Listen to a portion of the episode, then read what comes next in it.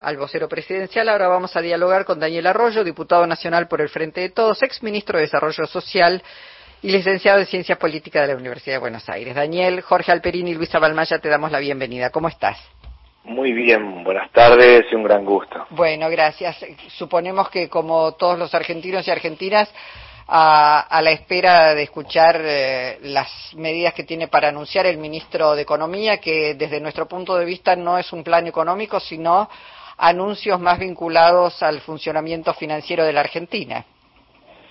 Sí, esperando las medidas, entiendo, como dicen todos, que va a un proceso de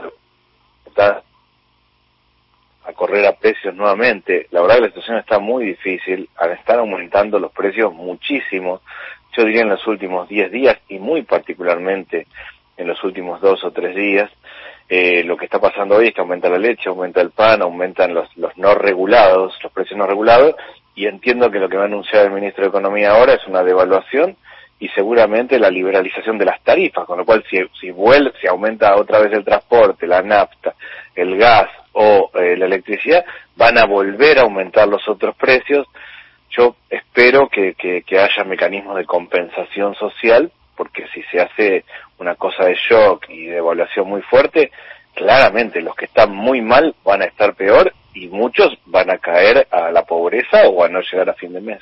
Creo que no no hay no hay margen, ¿no? En, muchísimos sectores como para tolerar un nuevo un nuevo ajuste o una inflación que siga muy alta y este y, y a la que se le agreguen a lo mejor bueno, congelamientos salariales, este, despidos. Me da la impresión de que no, esta vez no hay margen, ¿no? Es que hay una sociedad agotada, en realidad la sociedad agotada y cansada votó la idea de un cambio, justamente. Entiendo yo todos entendiendo que había que hacer otra cosa, pero me da la impresión de que, que gran parte de los que entienden que hay que hacer otra cosa y buscar otro camino, no están viendo la dimensión de, del ajuste que se está planteando. Si alguien quiere bajar, como hasta ahora se viene diciendo, cinco puntos del PBI, eh, hacer un ajuste fiscal de esas características, y bueno, va a tener que tocar no solo el, la Secretaría, los ministerios, las distintas áreas del gobierno, que eso es como la parte más, más simple de hacer, sino que seguramente también los salarios y las jubilaciones. Yo creo que hay que esperar las medidas pero objetivamente eh, es una situación muy compleja, hay mucha gente que no está llegando a fin de mes, los precios han corrido mucho, mucho en los últimos días, pero mucho de verdad, y, para mí todo esto va a endeudamiento de la familia, la gente que no le alcanza la plata se endeuda, toma crédito al 400% de interés anual, arranca pagando lo que no tiene y se le complica cada vez más. Esperemos las medidas pero hasta acá todo indica que va a ser una cosa de, ajuste muy fuerte, muy de shock, shock de verdad. Ahora, Daniel, eh, uno piensa, eh, digamos, lo sabes vos concretamente, que hay una pobreza estructural en Argentina y después hay una pobreza que va aumentando puntos de acuerdo con, eh, digamos, los procesos inflacionarios. Lo que ha pasado en la Argentina desde finales de noviembre, digamos, ha sido un año, son, años complejos, pero desde finales de noviembre a estos primeros días de diciembre, más estas expectativas que hay, la devaluación, etcétera, etcétera, digo, si teníamos 45%, 46% de pobreza, la, la Argentina va a ser invivible realmente, porque no hay ayuda social que alcance para el 70% de la población bajo la línea de pobreza. Claramente, y además lo que tenemos es un fenómeno de nueva pobreza, de gente que se va cayendo. De, hay una pobreza estructural del que no tiene piso de material, no tiene los servicios básicos, es claramente pobre. Pero hay una pobreza por ingresos, de que tiene trabajo, tiene actividad económica, se, uno entra a la casta y tiene condiciones básicas de vivienda, pero en esencia no llega, no le alcanza y se va cayendo y eso va creciendo claramente. Eh, si sube el precio de los alimentos, sube la pobreza en Argentina. Y lo que está pasando hasta acá está que subiendo el precio de los alimentos, subiendo todo, y hasta acá no los salarios. Lo que está pasando hoy realmente, que están trabados los salarios en estos últimos días y crecen todos los precios, sobre todo los alimentos. Y no solo va a generar más pobreza y, más dificultades económicas, sino que además genera más malnutrición. Se termina comiendo en los barrios fideo, harina, arroz, polenta. Realmente más complicada la situación y lo que no existe en Argentina es decir que el ajuste es sobre el Estado y no sobre el sector privado, porque si aumenta el precio del transporte, la persona que va a pagar tres o cuatro veces más el transporte, esa plata la va a usar para pagar el transporte y no para ir a la verdulería, a la fiambrería o al almacén y va a tocar sobre el sector privado. Si alguien se queda sin trabajo o le congelan el sueldo y no le alcanza, no va, va a dejar de ir a la verdulería y la fiambrería va a tener un empleado menos. El Estado y el sector privado están vinculados en Argentina. No, no hay posibilidades reales de hacer un ajuste sobre el Estado y que no repercuta sobre el conjunto de la economía y no pare la economía.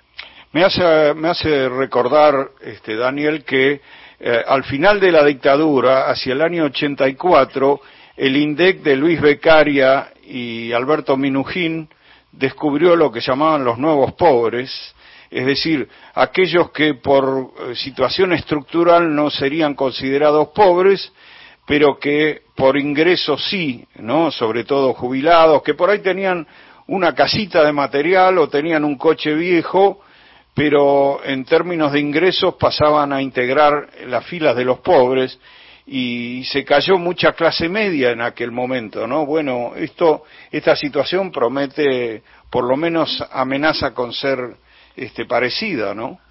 Sí, yo creo que el fenómeno que vamos a vivir en los próximos años es el fenómeno de los nuevos pobres, de gente que si alguien entra a hacer un censo y ve la vivienda no va a llegar a la conclusión que es pobre, pero que no le alcanza, no llega no logra llegar a fin de mes, se endeuda, se complica, se cae, se cae cada vez más.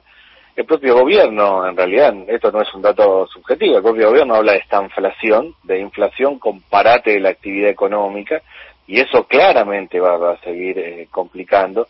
Y el fenómeno de la nueva pobreza lo que genera es dificultades de todo tipo, no solo que alguien no llega a fin de mes, sino problemas de salud mental, de tensión, de hijos que tienen dificultades para sostener sus estudios. Esto es un fenómeno de caída general.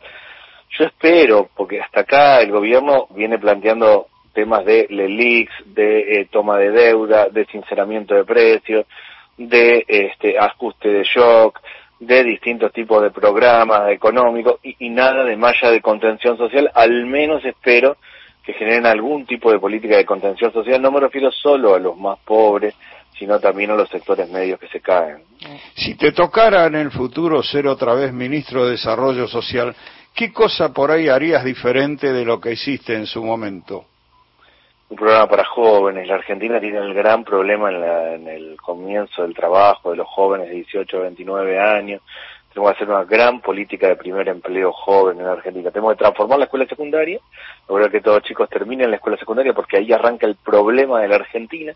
La mitad de los jóvenes no terminan la escuela secundaria. Y segundo, una gran política de incentivo económico para que la empresa que toma un joven tenga una deducción impositiva, para que le convenga a una empresa que busca trabajador incorporar jóvenes. Y segundo, para que el joven que quiere encargar un emprendimiento, su, su propio desarrollo, lo pueda hacer con muchas facilidades eh, la Argentina tiene muchos problemas, pero el núcleo del problema es la situación de los jóvenes, para terminar la secundaria y para conseguir un primer empleo, y hoy de verdad el primer empleo real, concreto, que existe en la Argentina, es una moto y una bici para llevar las cosas de un lado a otro, ser monotributista y hacer lo que se puede. Yo creo que esa es la gran deuda pendiente. Yo cuando fui al ministerio pensaba primero la tarjeta alimentar, que es lo que hice, luego de eso vino la pandemia y cambió la realidad, después un programa de trabajo que empezaba a ser el programa potencial de trabajo y luego una política de jóvenes. Yo creo que nuestra gran deuda es generar un gran programa de inclusión de los jóvenes. En este contexto, creo que también quienes están en el tema social van a tener que armar una malla de contención social para atender a aquellos nueva pobreza, aquellos que se van cayendo porque no les alcanza realmente. Mm. Bueno, vamos a esperar las palabras del ministro Luis Caputo Daniel y te agradecemos como siempre la posibilidad de escucharte. Gracias y, espero que, se puedan generar algunas políticas de, acompañamiento a, mucha gente que de verdad eh, tiene que estar muy angustiada y la está pasando mal. Sí, cuando uno escucha a la canciller Diana Mondino que dice, bueno, creemos que los precios no los podemos determinar desde el gobierno, la gente cuando vea que es muy caro va a dejar de comprar, la verdad es que no es muy no, no, y aparte, digo, una cosa es la teoría y otra cosa es la práctica. Es, cierto que las cosas encuentran un punto de equilibrio entre oferta y demanda, pero en el medio hay 46 millones de argentinos. Y mientras encuentran el punto de equilibrio, corremos riesgo de tener dos terceras partes de la sociedad fuera. Es eso lo que tenemos que evitar. Bueno, Daniel, abrazo, muchísimas gracias. ¿eh? Gracias y buenas tardes. Daniel Arroyo.